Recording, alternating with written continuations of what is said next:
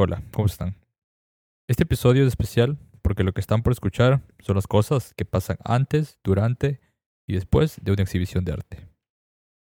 Si les interesa el mundo del arte, a menudo puede ser que les surjan dudas sobre cómo se lleva a cabo una exhibición en una galería, qué tan difícil es, cuál es el proceso para montar una muestra y sobre todo qué decisiones se toman para que la exhibición se lleve a cabo.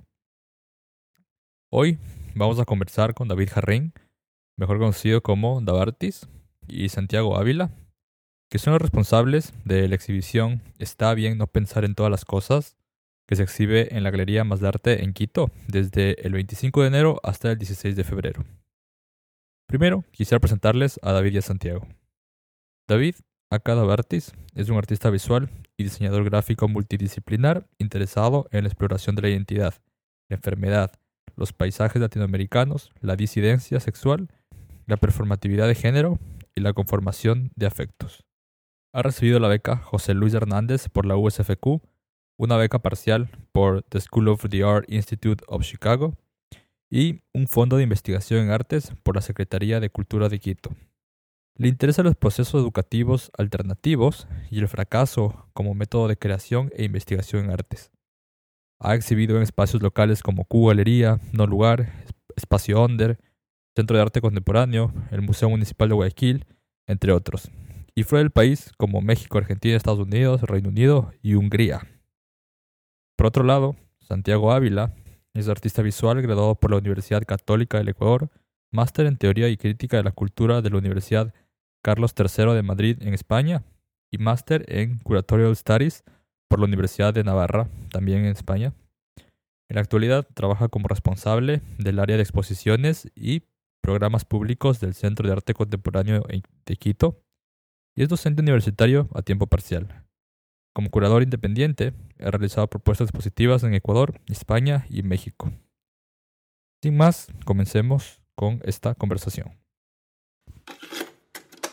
Primero, eh, quisiera obviamente agradecerles por, por, el tiempo, por tomarse este, estas horitas, este, estos minutos quizás para poder conversar sobre la exhibición que se presenta en Más Arte. Está bien no pensar en todas las cosas.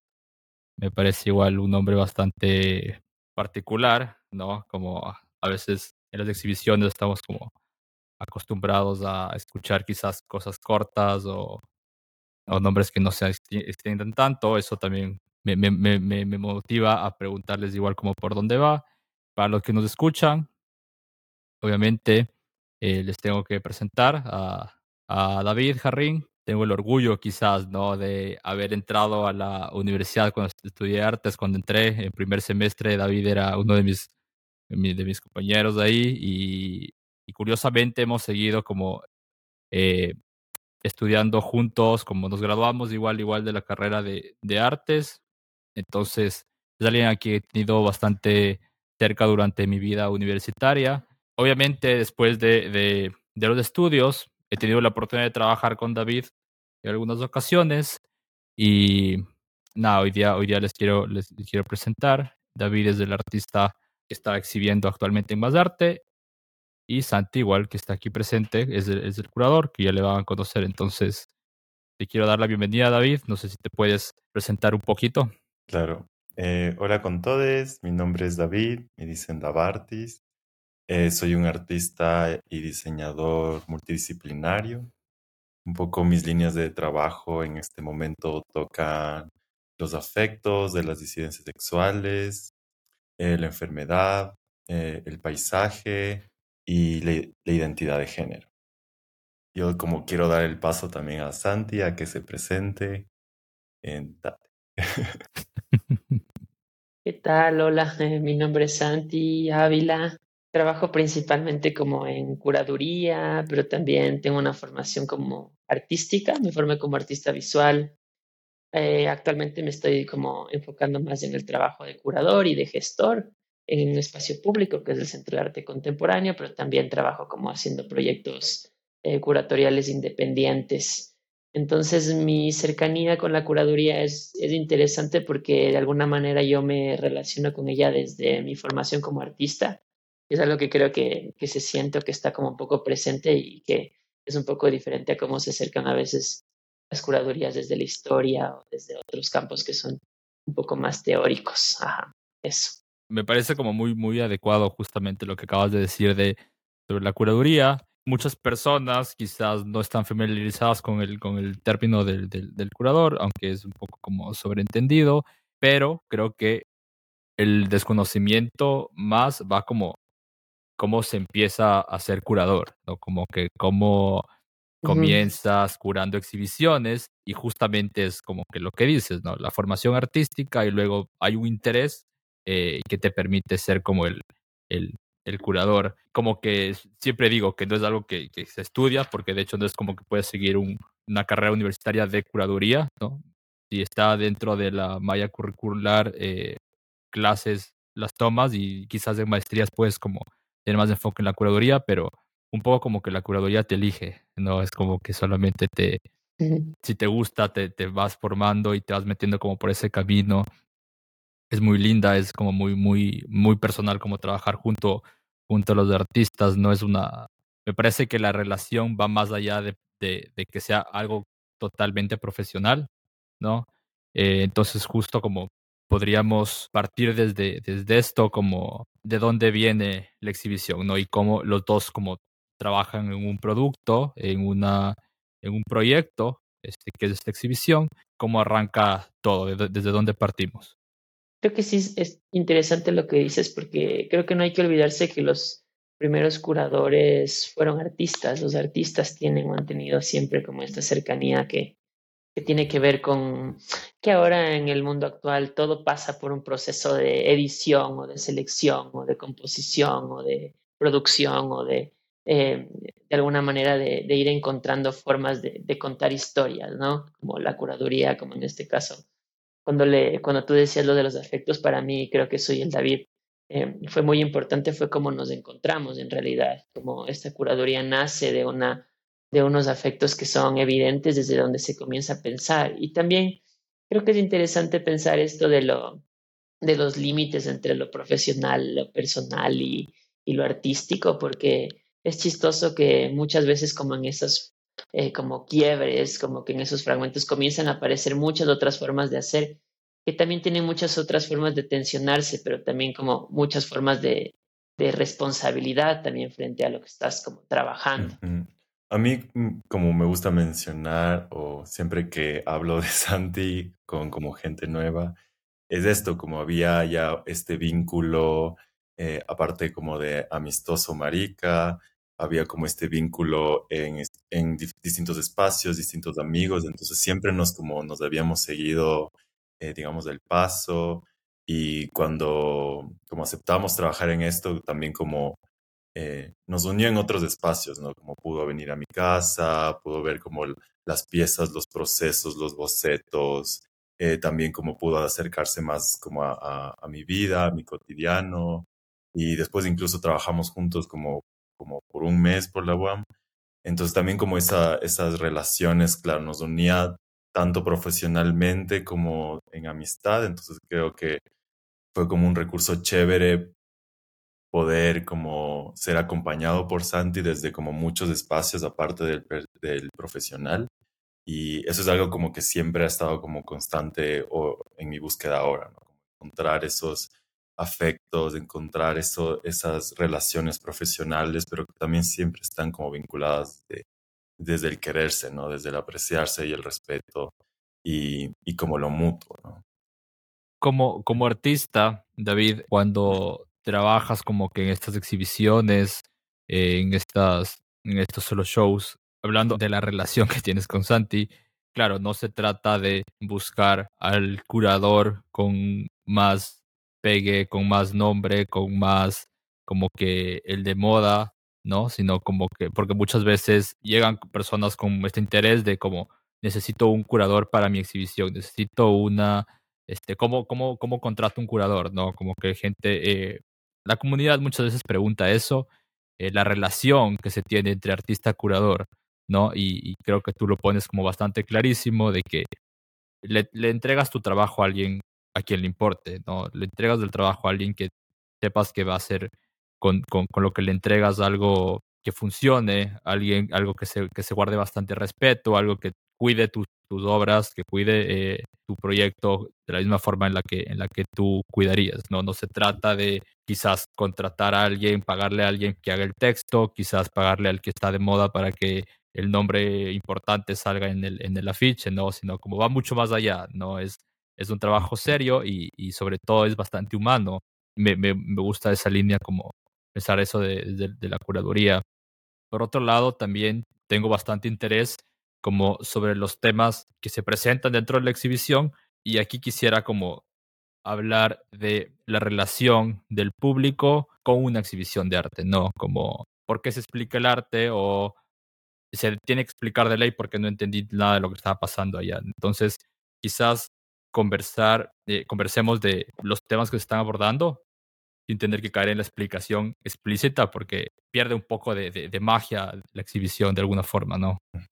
Sí, creo que eso es como, o sea, es súper importante pensar eso cuando han habido como todas estas grandes reflexiones como en torno al arte y a la experiencia estética o a hablar de, yo qué sé, contra la interpretación de Susan Sontag o de la crítica de arte, creo que es algo que, que sí nos ha atravesado como históricamente, pero sí realmente creo que es muy, muy importante pensarle más bien desde espacios o pensarle al arte, los espacios de exhibición eh, en arte como espacios para experimentar y experienciar, ¿no? Espacios en los que puedas tener como o encontrarte con sensaciones o experiencias que se están planteando, que se plantean desde una, desde una pregunta, desde una duda, desde una inquietud. En el caso del David es, es algo muy fuerte porque es también desde una condición en la que no hay como casi una división entre el David ser humano y el David artista, ¿no? Es más bien como los aspectos personales a él le afectan para, para crear, pero no solamente es eso, sino también es eh, cómo volver un relato que no cae necesariamente en una anécdota, sino cómo se construye a partir de una serie de eh, vínculos que se generan como para, la, para este proyecto.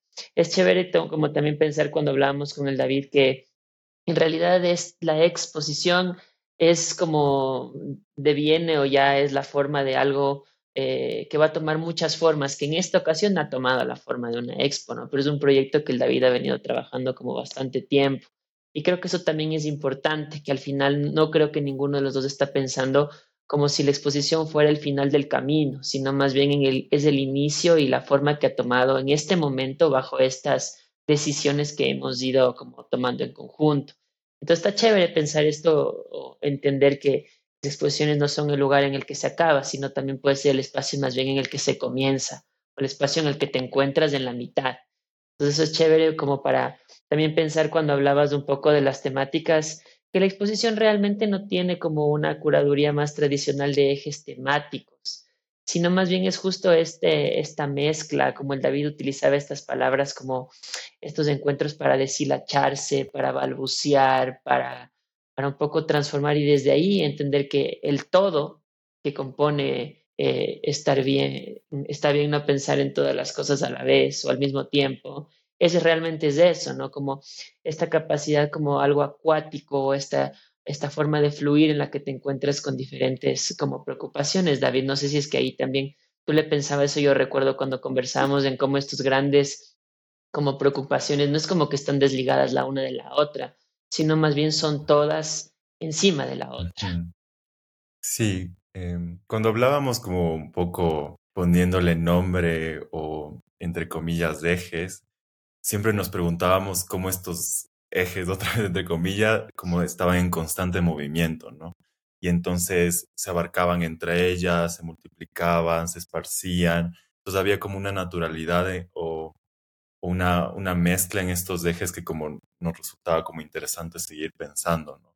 Entonces ya no era como solo X cosa y X cosas, sino como eran, eran las dos abrazadas y a veces empujadas, y eso creaba como un montón de otras conexiones algo que, digamos, me propuse en este como proyecto, que yo creo que el, nombre es como muy sugerente, ¿no? Como eh, ya, te, ya te indica que están sucediendo como muchas cosas en, el, en la mente, ¿no? En el pensamiento. ¿Qué sucede cuando todo se acumula? Y creo que es, eso es como una sensación como muy contemporánea, ¿no? ¿no? Muy de nuestra generación, que estamos eh, ligados a, la inmediatez y vemos todo el tiempo en redes sociales, en nuestra vida, en el cotidiano, eh, que están pasando un montón de cosas y, no podemos actuar, no tenemos como poder en, en nada de lo que sucede. A mí siempre se me viene a la mente como todas las catástrofes que están sucediendo climáticamente y sé que como nunca voy a, ninguna de mis acciones va a poder cambiar lo que, lo que se viene en el futuro, ¿no? Y solo como en esa idea, regándola, como me ocurre como en casi toda mi vida, ¿no? Entonces no, no tengo este control, no tengo como esta manera de abarcar, entonces solo sigue como, digamos, multiplicándose, ¿no? Entonces ahí, ahí como también viene como este statement del, del título de la obra de, bueno, está bien no pensar en todas las cosas al mismo tiempo, pero como un poco qué sucede cuando no piensa. Entonces un poco las obras creo que evocan como a tratar de, de crear sensaciones o formas o texturas o combinaciones materiales que un poco reflejen como esta pausa, ¿no? Este momento de, ok, si sucede todo al mismo tiempo, eh, ¿qué pasa cuando todo se, cuando todo se acaba? ¿no? Entonces por ahí como buscar esos, esos ejes, esos, esos momentos y es chévere esto que Santi dice que, la exhibición puede ser un comienzo. Y claro, comenzó como mucho desde la escritura, ¿no? Desde escribir, desde diarios, desde recetas, desde el archivo, desde la investigación, desde el, desde el compartir y después se transformó en dibujo y así como iba transmutándose, iba también siendo lo que la obra o la temática quería ser y, y entonces me iba balbuceando como hacia dónde quería materializarse, sin como deslingarse como con todo lo que se había hecho.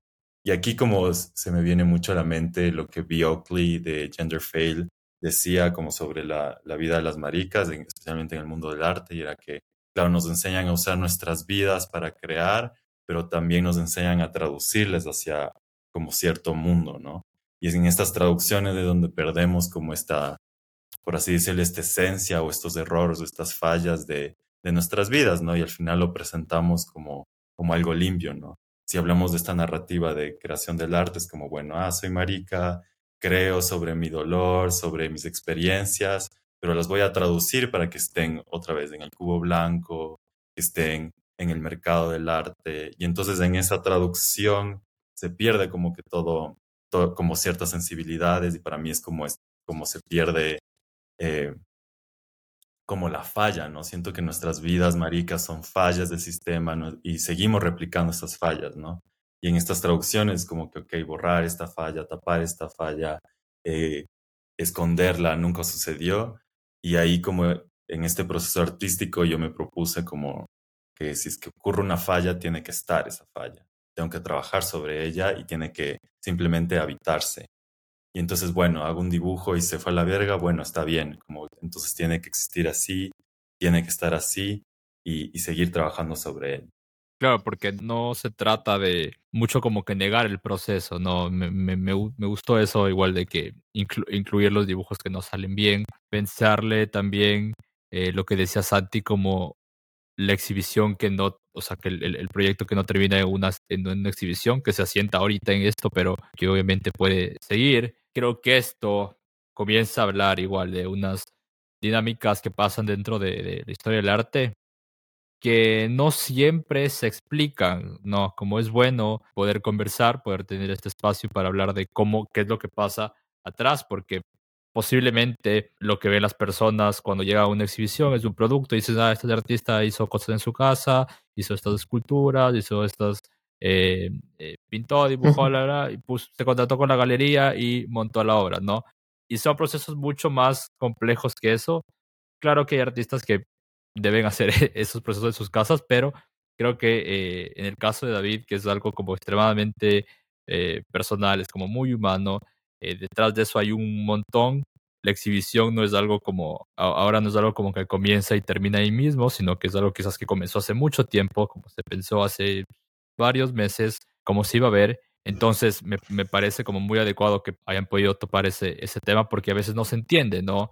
Eh, y no se entiende, me eh, hablo en nombre de las, del público en general, el público que solamente le gusta el arte, no tiene como un acercamiento formal hacia la forma de ver arte, porque igual como persona que estudia arte, eh, la forma en la que se aprecia, igual sí una línea, ¿no? Una línea que ha borrado eh, las disidencias, una línea que ha borrado a las mujeres, una línea que ha borrado un montón de sujetos que quizás podríamos llamarles como los, errores, eh, como, como mencionaba David. Y claro, de cómo, cómo se lee el arte y cómo se ve el arte. Entonces, en base a quién eh, determinamos que la exhibición es exitosa o no. Y, y creo, que, y creo que hablar de, de, esto está bastante bien. Ahora, me llamaba mucho la atención también que dentro, tomando esto del error, es que luego se piensa como en la estructura del cubo blanco, ¿no? Que es la galería de arte, cómo se maneja la galería de arte, cómo responde a un sistema, a un mercado del arte este, local, ¿no?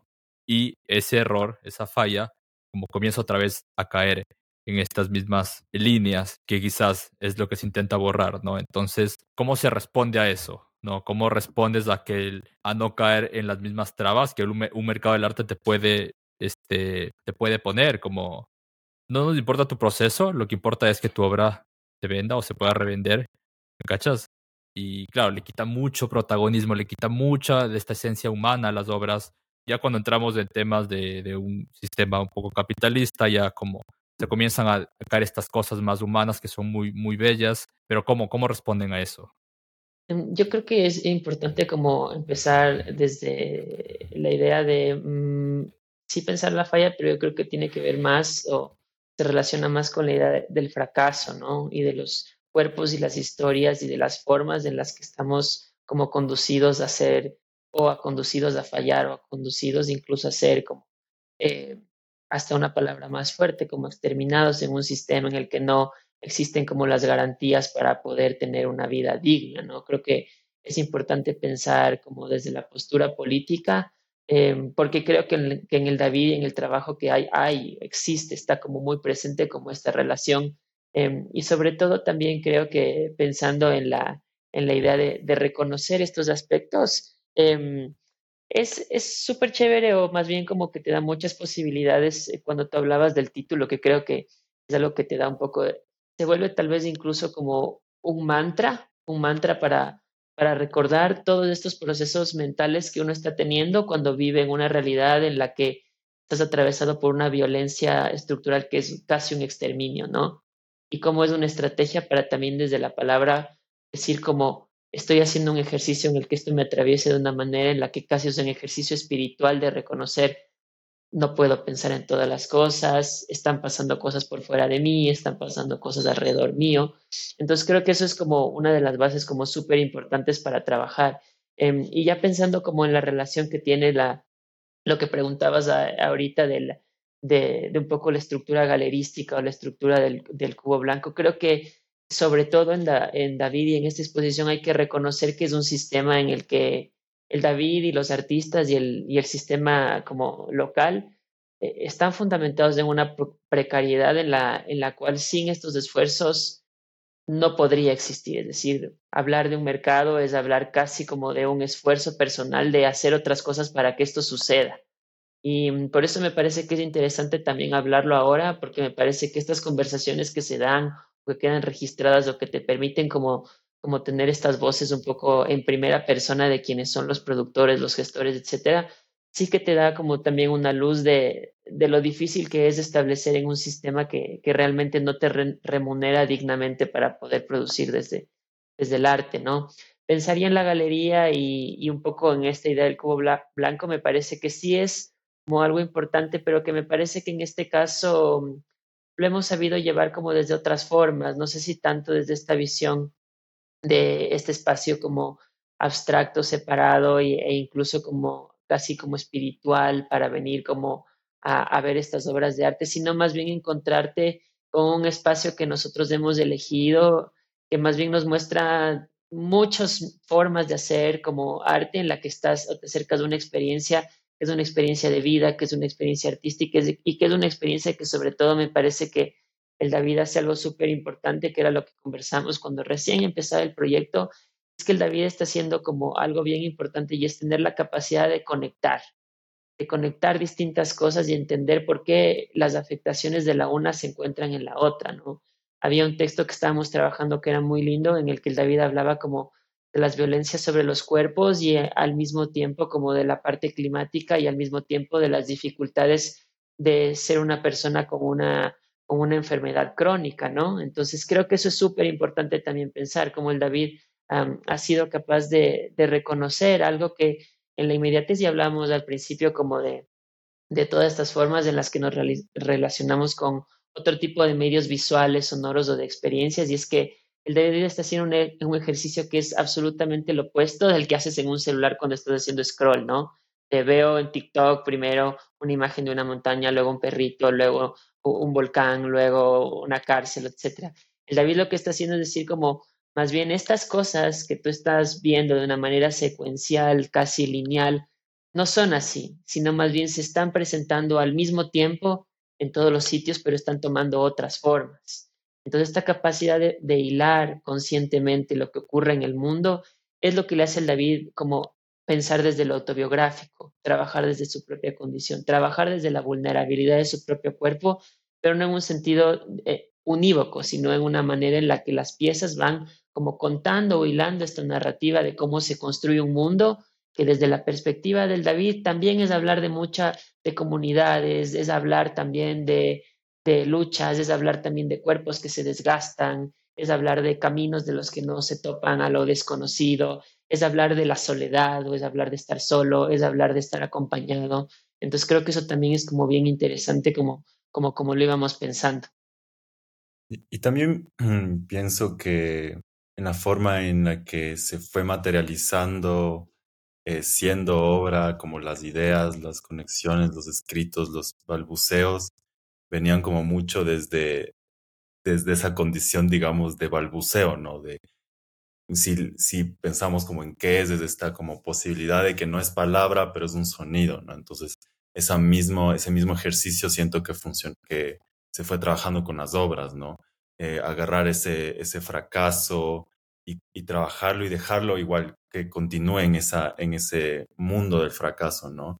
Y también siento que no había esta condición de como traducirme hacia otros espacios por, o hacia otras directrices. Hubo como desde el principio como el reto de continuar con el fracaso y fue como que se buscó la curaduría, se buscó el espacio, pero nunca hubo un momento de, ah, ok, qué obras hay que hacer, cómo hay que refinarlas, cómo van a terminar, sino que era simplemente, no, esta obra eh, comenzó así, terminó así, tiene que ser así. Hay me gusta que en una experiencia de una pieza se, fue rompiendo eh, por las condiciones de, la cerámica, incluso como hace una semana se rompió un poco más y fue como que, y, mis, mis roomies me preguntaban mucho qué vas a hacer, cómo vas a hacer otra, eh, cómo la vas a mostrar, cómo esto ya, ya se ve roto. Y yo decía, no, como esta es la condición de esta pieza y así, si es que se va a continuar rompiendo, pues tiene que romperse y se va a exhibir como tenga que exhibirse pero esta pieza ya desde el inicio se rompió, ¿no? Entonces hay que continuar con ese ejercicio y hay que continuar que, que la pieza también balbucee lo que la pieza quiere hacer. Y eso pasaba mucho con los dibujos, que el dibujo se desparramaba, se me manchaba en las manos y se manchaba en otros lugares, entonces el, mismo dibujo me, me susurraba que quería expandirse, que quería regarse, que quería derretirse, que quería manchar otras superficies, que quería ser de otras dimensiones. Entonces era, sentía que tenía una conexión mucho con, con este proceso de materialización, ¿no? como digo, me, me decía detrás de la oreja, no, como rómpeme, o no, estírame, o no, aquí métele más fuerza y haz esta presión. Y creo que como en, en, en, estos medios que utilicé para esta obra, que específicamente es más textiles, cerámica y dibujo, que son como estos, siento que son unos medios como que me han conectado mucho con, con mis manos, con, con el, el, uso del cuerpo. También me han, me han hablado de cómo, cómo mi cuerpo se va estirando, contrayendo, cómo los pensamientos, qué pasa cuando pienso en todo al mismo tiempo y afecta a mi cuerpo y se contrae, pues esto también siento que pasa en las piezas, ¿no? Eh, entonces a veces las piezas se dilatan, se achican, se raspan y como continúan en este, en este ejercicio continuo de, de tener como su propia dirección de ser.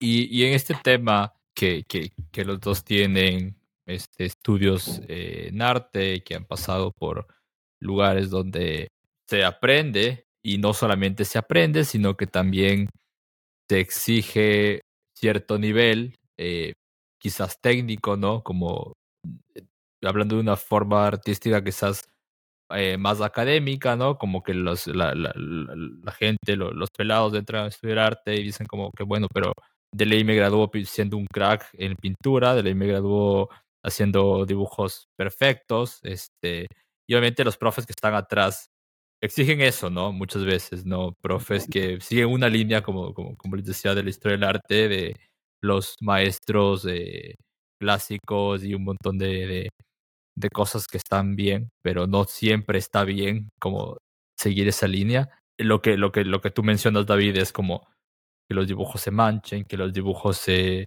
se desparramen por un lado, que, te, que si se va rompiendo no pasa nada. Eh, es como parte de este, de este proceso. Creo que se opone completamente a la parte académica de, forma, de, de una manera formal, este, quizás en todo el mundo, donde se requiere que haya como un, una, un producto perfecto, que haya una obra perfecta, ¿no? Eh, entonces entiendo por qué como que estas obras que presentas, de esta exhibición que, que, que, que contiene las obras, es como este, hacer esta pausa, ¿no? Como, ¿hasta cuándo? ¿Por qué yo? ¿No? Como, ¿por qué desde, desde tu perspectiva, como, ¿por qué tengo que seguir como con estas, estos lineamientos, ¿no? Eh, y creo que aquí puede resonar muchísimas personas eh, que, que, nos pueden estar escuchando igual. El arte no solamente se centra en saber pintar los angelitos más perfectos y saber pintar la perspectiva eh, de Da Vinci, ¿no? Sino que hay que también a veces como que me parece que es mucho más hermoso rendirle tributo a, a, estos procesos que son muy humanos, porque es más importante que ser como el artista que pinta bien, me parece que ser el artista que es como el ser humano, ¿no? El que muestra, el que no se niega, el que no asimila ser otra persona. Eh, y con esto quería preguntarte como los materiales por los, que estás eh, los que estás utilizando, que sabiendo que es dibujo, es este tiene cerámica también, ¿no? Como por qué un por qué unos materiales y por qué no otros. Desde que yo comencé como mi práctica artística, digamos, más como consciente, ya como entendiendo que ya no estoy estudiando, sino que voy a vivir y trabajar de esto. Y como decía Santi, como no no puedo separar mi vida y mi obra, sino que en este momento están como juntas, cogidas de la mano y saltando. Para mí siempre ha sido que eh, cuando trabajo en una idea, esta idea, esta, este susurro, este balbuceo, me cuenta cosas de cómo quiere, qué quiere ser, cómo quiere ser materializada. Y desde que comencé a trabajar siempre ha sido, ok, como que esta, esta idea quiere ser transformada en diseño gráfico, esta idea quiere ser un render, esta idea quiere ser un tejido. Entonces, como esta, esta misma, este mismo como trabajo investigativo me, me, me comenten que quiere materializarse y mis procesos siempre ha sido como, ok, voy a dejarla fluir y como si tengo que aprender algo, eh, pues lo hago, voy fallando, voy viendo el proceso y ahí veo cómo, cómo va funcionando. En estos textiles, por ejemplo, eh, yo no sabía como la técnica de tufting, aunque sí tenía como relaciones con algunos eh, materialidades textiles. Como la obra me estaba gritando que tenía que ser eh, esta superficie que se asimilara a una alfombra. Y entonces fue, ok, encontré el medio y era como, ok, lo voy a aprender, voy a ver si funciona. Y, y la idea seguía como que gritándome que quería hacer esta superficie. Quería hacer este medio donde, donde es, es, como muy horizontal. Entonces yo dije, o sea, como continué como dejándole, dejándole que me invada y siento que eso me pasa como en todas mis exploraciones eh, materiales. La, idea me, me, susurra, ok, eh, sí, es dibujo, pero tal vez no tiene que ser en, en, papel, en tinta, tal vez tiene que ser en cerámica, tal vez tiene que ser en un textil, tal vez este dibujo ya no es como tan lineal, ahora es más como una forma, entonces ahí siento que soy como muy fiel a estos balbuceos que, que, que hay en mis procesos de, creativos de investigación. Y de ahí voy sacando como las materialidades. Como yo siempre digo, yo no soy, siempre, esta es la clásica pregunta a un artista, ¿no? Como que, ay, ¿qué haces? ¿Pintas? ¿Tomas fotos? Y es como que, mm, creo que hago un poquito de cada cosa. No soy un máster en nada, pero siento que como me defiendo con estos, estas eh, cosas, estas expulsiones materiales que me salen y creo que tienen como sentido con, con las investigaciones, con los pensares, con los procesos. Yo solo quería como apuntarle porque me parece que es interesante cuando dice el David esto, que responde un poco lo que, lo que estabas diciendo, Norton, de, de, esta gran pregunta de la formación artística y de cómo todo este gran, que es otro como tema enorme, pero sí que es importante y siento que en el David y puede verse como en como un gesto tal vez un poco más amplio y es como eh, la capacidad de los artistas como exploradores, ¿no? Los artistas como estas personas que se pueden lanzar al vacío para, para encontrarse como desde muchas formas, ¿no? Esta, esta idea o esta postura, eh, este síntoma que tienen que les hace llegar a distintos lugares, ¿no? Que les hace llegar como estéticamente, políticamente, materialmente a otros sitios. Y creo que en el David era algo que también yo recuerdo que revisaba porque dije, a ver, voy a revisar su página web, ¿no? Y ver y decir como qué hace, qué ha hecho, dónde está. Y, y como que me parece que es interesante y lo que le hace como esta exposición bien, bien especial es que siento que en esta propuesta hay como un David que se ha dado cuenta de muchísimas cosas que puede aprender, de muchísimas cosas con las que puede explorar, pero también de muchísimas cosas con las que puede ser un poco más eh, consciente a nivel de lo sensible, ¿no? Hay como, se siente que el David ha pasado como por muchos estadios de la crisis de la creación en distintos momentos de su, su formación, ¿no? Y veo ahora que cuando estamos como pensando, íbamos como pensando en esta cantidad de detalles que, que implica también la producción, que es algo que el David tiene atravesado como con esta formación que él ha hecho, que es bien interesante de unir dos caminos que se separan, ¿no? Unir el arte y el diseño y volverlos a unir para que tengan como una comunión en la que se puede proponer cosas que, tienen como otros niveles de, de comunicación. Y creo que eso es súper importante porque al final los artistas, y en el caso del contexto ecuatoriano también es bien interesante pensar cómo muchos de los artistas que han dado como forma a lo que conocemos ahora como arte contemporáneo han sido artistas que se han revelado a la, práctica académica y que han dicho más bien que la práctica académica se han ido por lo que no les han enseñado. Entonces creo que eso es también bien importante, como pensar que muchos artistas dicen como, bueno, esto es lo que hubo en este momento con lo que, con lo que aprendí como a nivel como técnico, creativo, pero yo necesito lo que no me han enseñado. Es lo que le pasa un poco al David, es el camino como que uno va encontrando y dice, sí sé muchas cosas, me he desarrollado como en distintos medios, pero tal vez lo que más me llama es aquello que yo desconozco, y creo que eso es importante. Y también, justo con lo, lo, que acabas de decir de lo que, que, te interesa más, lo que no te enseñan, es como lo que más, más te marca, ¿no? Como que lo que más aprende es eso, en verdad, lo que no te enseñan. En la universidad se sienten a veces las, los, las falencias que pueden haber, los huecos que pueden eh, existir. Dices como, ok, es que eso no me enseñaron y justamente eso quería aprender. Quizás no era tampoco, no, pero es un poco, poco de esta necesidad humana de quizás como tratar de saberlo todo, quizás como de controlar, de un control de, de, de, varias cosas.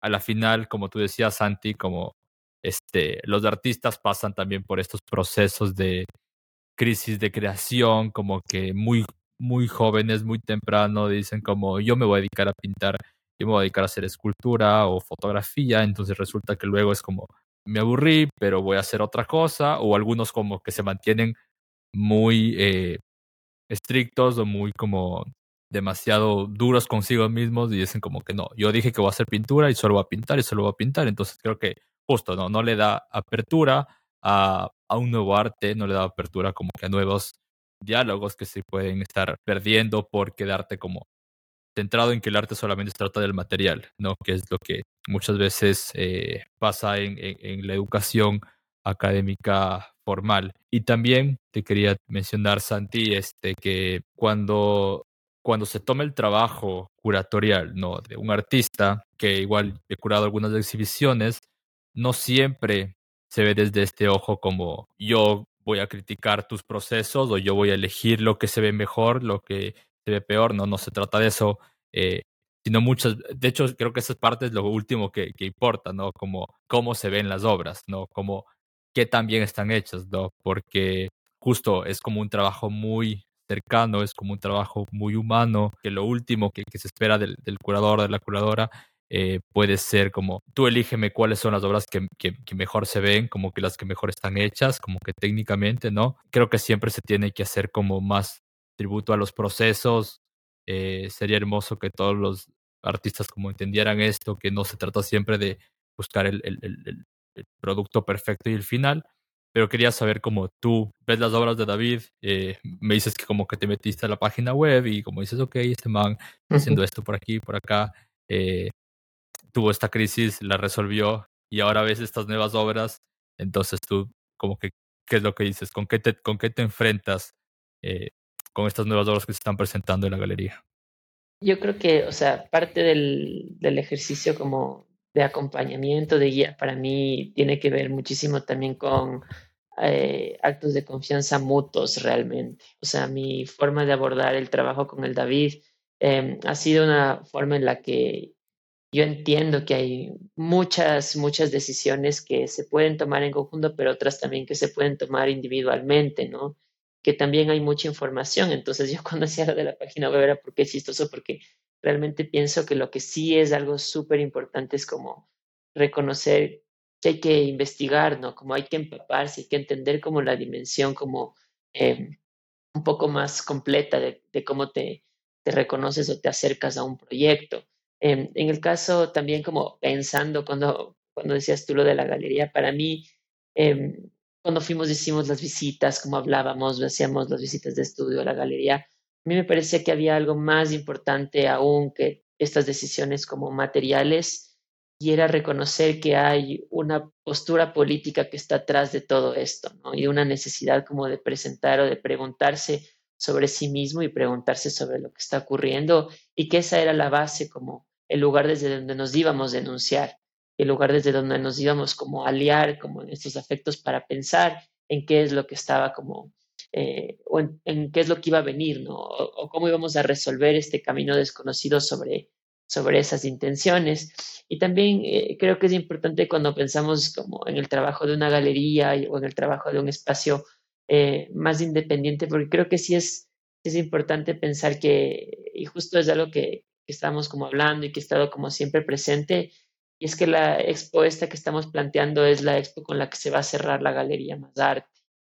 Entonces también ha sido como un ejercicio de, también de mucha, no, no es nostalgia, pero sí es un ejercicio como de, de reconocer también un, un, punto de vista en el que ha habido una confianza por parte de la galería también para pensar en que estas formas que tenemos de ver el mundo que tiene el David y que tengo yo, son las formas en las que se están como permitiendo que desaparezcan cosas para que vuelvan a florecer otras, ¿no?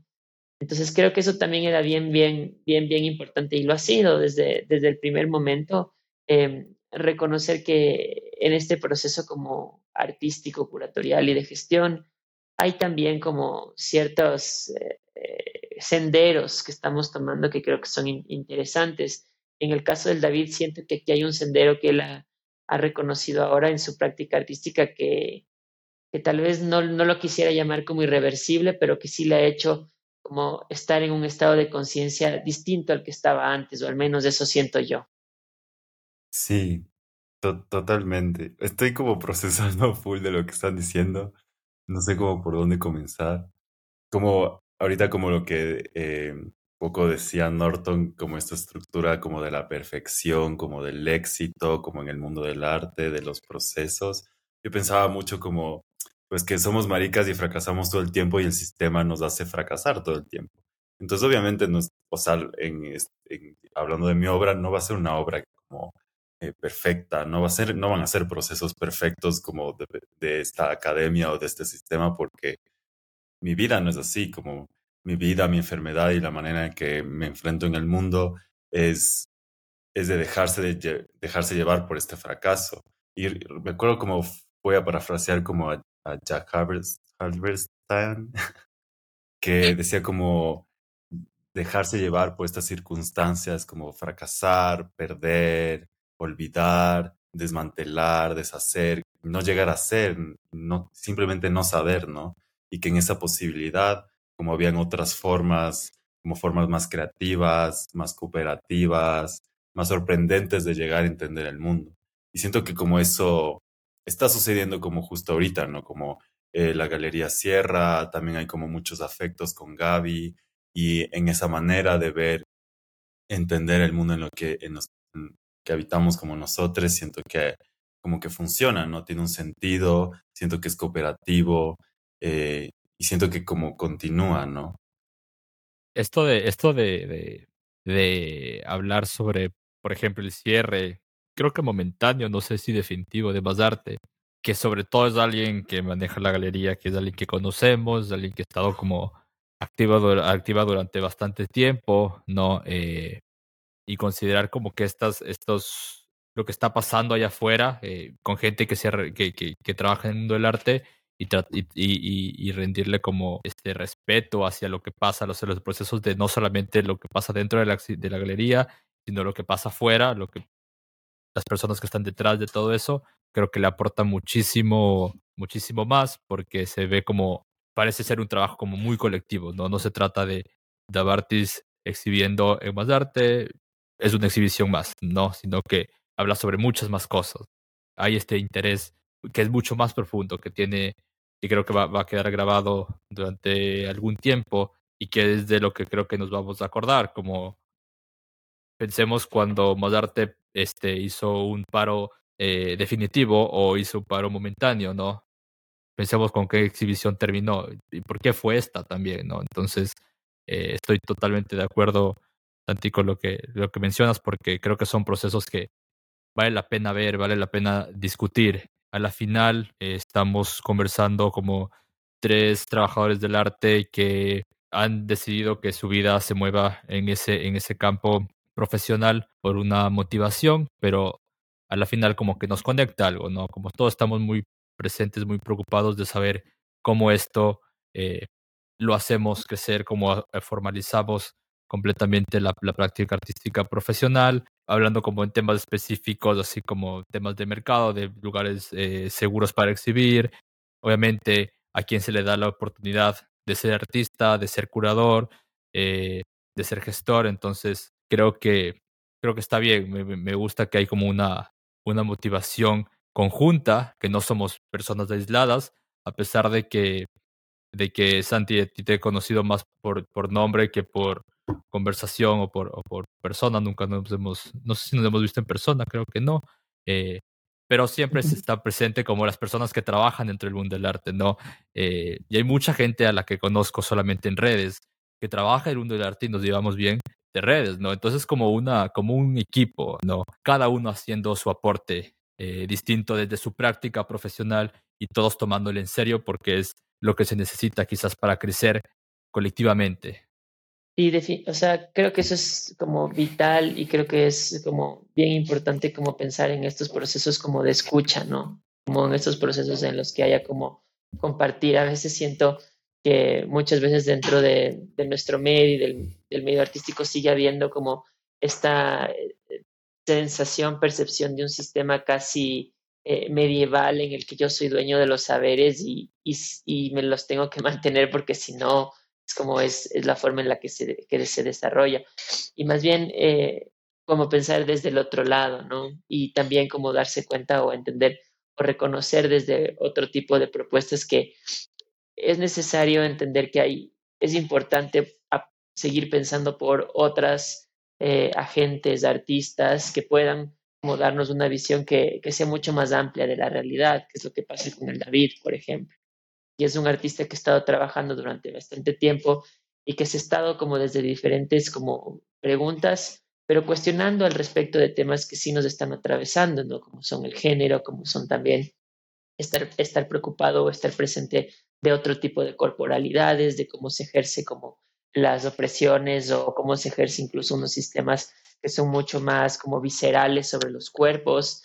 Entonces creo que también eh, es importante como reconocer que este momento o esta coyuntura en la que estamos hablando de esto es una coyuntura en la que cada vez está más abocada a, eh, aislarse, ¿no? O a pensarse en que estas propuestas artísticas siguen siendo, en un contexto como el nuestro, apuestas que son bien valientes, que era lo que decía antes, y que son valientes no solo desde, desde aquí, sino valientes desde lo que se hace, lo que tú decías, ¿no? Cuando tú decías, les conozco por redes, yo no me imaginé en redes sociales, sino me imaginaba en estas redes en las que uno va construyendo, porque al final son las que van sosteniendo poco a poco que se permita que ocurran otro tipo de cosas, ¿no? Y cimentar también otro tipo de procesos para que artistas como David y otros artistas que viven en el Ecuador puedan saber que se puede producir arte y vivir de eso, ¿no? Al menos tener la seguridad de que hay que seguir construyendo espacios en los que eso es algo que no es negociable.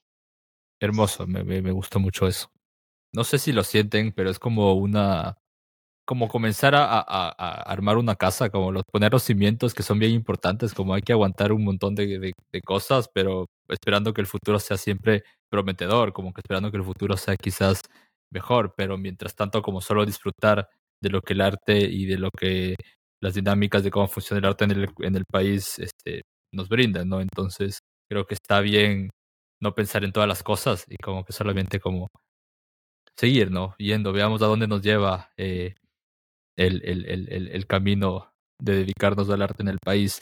Y quizás como para cerrar, como quiero tomar esto que, que tú decías, Santi, como sobre la, la, coyuntura en la que la exhibición también se muestra, como eh, que detrás de esto hay como temas políticos, hay como un interés político, hay un interés social sobre este, de, de, dónde se enuncia y, y pensar también eso, como cómo esta exhibición de alguna forma responde a este momento como hiperviolento de, de que, pasa como que el Ecuador, como se habla muchísimo de, cuerpos, o sea, creo que en estos dos últimos años de lo que más se ha hablado es de los cuerpos, pero también se hablan como de qué cuerpos, ¿no?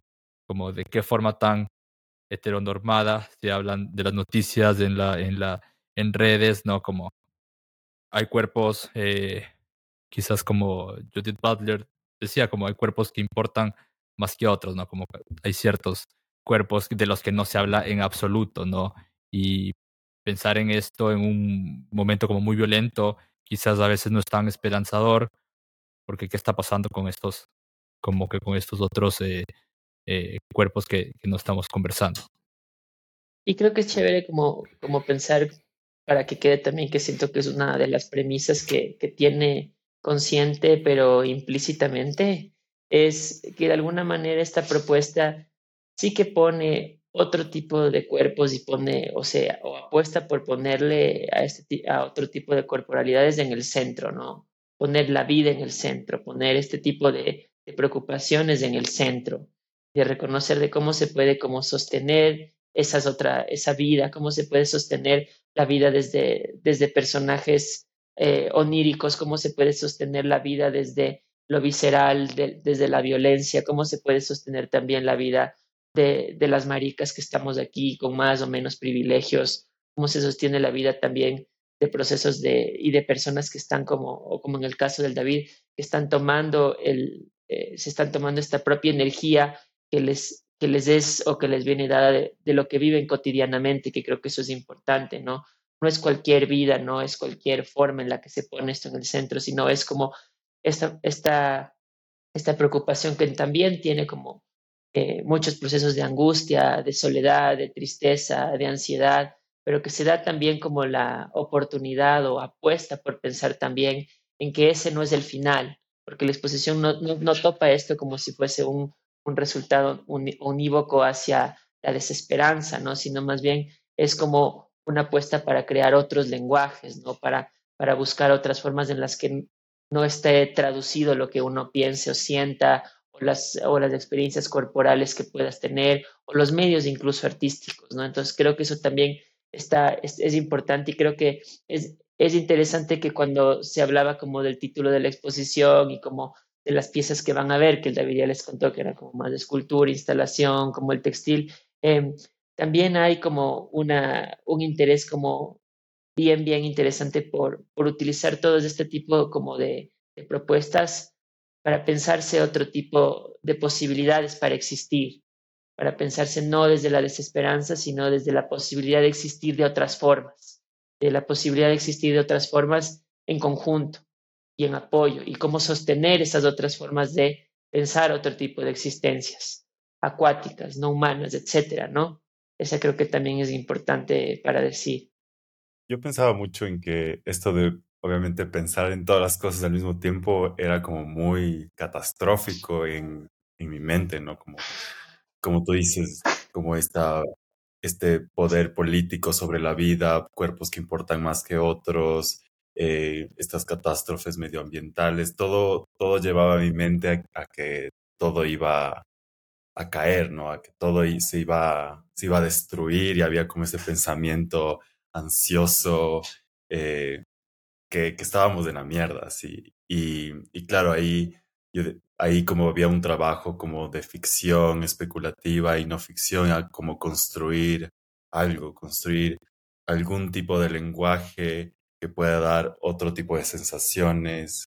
Eh, para mí como eh, siempre había como mu- muy, muy como clara esta premisa de que quería construir alguna sensación de alivio alguna sensación que pueda como cobijar, que pueda como otra vez, eh, digamos, bajar esta cantidad de pensamientos de la cabeza hacia el cuerpo y que, y que salga eh, y como que abandone ese estado.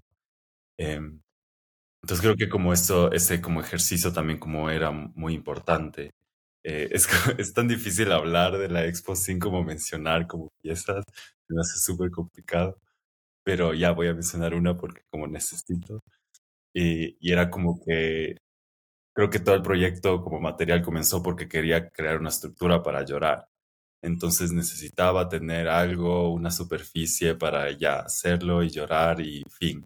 Entonces desde esa como ese momento eh, sur- surgen como otras guías, otras fantasías, otros lenguajes, otros dibujos que un poco expresaban o hacían sentir como esta sensación de, ok, necesito esto para para llorar y, y está bien, como necesito traspasar toda esta carga cotidiana, digamos, de, de ser un maricón, de estar enfermo, de vivir en esta ciudad, de sufrir estas violencias, de ver estas catástrofes, de estar en constante, eh, en, en constante como presencia de que todo se va a acabar y, y como como tal vez no se acaba o como tal vez sí se acaba y, al mismo, y no sé, y siempre me preguntaba qué va a pasar con nosotras y, qué va a pasar con mis amigas, como siempre me preguntaba cómo vamos a salir corriendo, cómo de algún modo nos vamos a encontrar dentro de la catástrofe, cómo vamos a salir bailando y besándonos a pesar de que todo como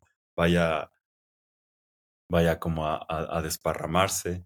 Yo siempre como me imaginaba ficciones de como maricas no humanas, maricas medias cyborg, maricas plantas, maricas montañas, y ya eran como otros tipos de cuerpo que ya no, ya no le interesaba o ya no habitaban dentro como de esta misma realidad eh, que nos aplasta, ¿no? Eh, me acuerdo que como decía mucho, como, bueno, somos las las maricas enfermos somos las cúpulas del fracaso, ¿no? Ya no habitamos dentro de la, de esta sexualidad, de este género como normado, ya no habitamos dentro de estos cuerpos sanos, de estos cuerpos jóvenes, de esta como este criterio del cuerpo sano y perfecto, entonces somos como la, como lo, como lo más aplastado, ¿no?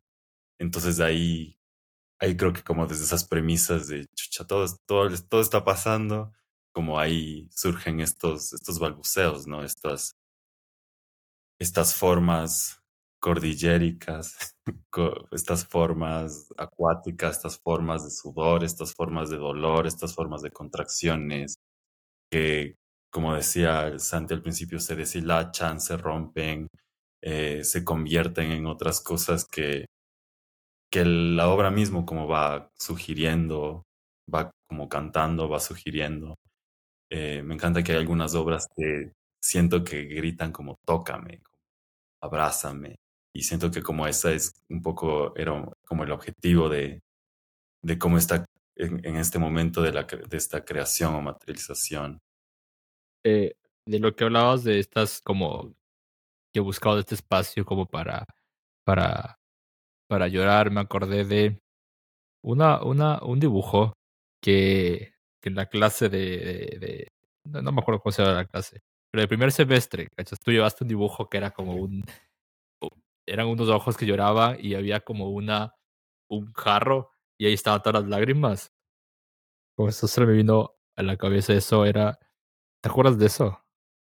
Era Mm, como una no. cara y era como que las lágrimas, te, te juro, te juro, y, y caían sobre un jarrito y era como que las, y ahí estaban todas las lágrimas, pero no era como, no era como esta estética de una persona llorando y lágrimas, no, no, era como que la estética que tienes, cachas, pero acordé de eso, como hacerlo, buscar el lugar para llorar y es como, ¿desde cuándo hay que excusarse como para llorar? ¿Me cachas? Como que desde cuándo hay que buscar un lugar seguro para llorar, como, porque eso sería como algo que se tenga que negar diariamente, ¿no? Y creo que muchas veces de estas cosas eh, justamente es como lo que no, no se, no se, no se habla como, como lo normal, ¿no? Como que a la final la vida sigue, a la final es como que siempre hay que estar feliz y hay que estar este, bailando, y en el mundo del arte también es igual, es como que siempre todo parece que está bien, y con tal de que pintes lindo y que, que hagas las esculturas bonitas, ya, ya la defendiste como artista, pero obviamente es como mucho más atrás de eso, ¿no? Eh, y como mencionabas antes hace un momento, igual como quizás todo lo que se ve no es de la forma en la que en verdad es como que se presenta, ¿no? Como en tema de redes sociales, en tema de las obras de arte mismo, como que pueden ser unas obras preciosas y detrás de eso hay un montón de procesos y conversaciones que no se están tomando en cuenta y que también pueden ser, de hecho no que pueden, de hecho que son bastante eh, importantes, ¿no? Entonces también como hasta cuándo en el mundo del arte y en el mundo en general como que tenemos que ponernos una máscara en el día a día para como que hacer las cosas, ¿no? Entonces me quiero quedar con esa reflexión, no sé qué dicen ustedes.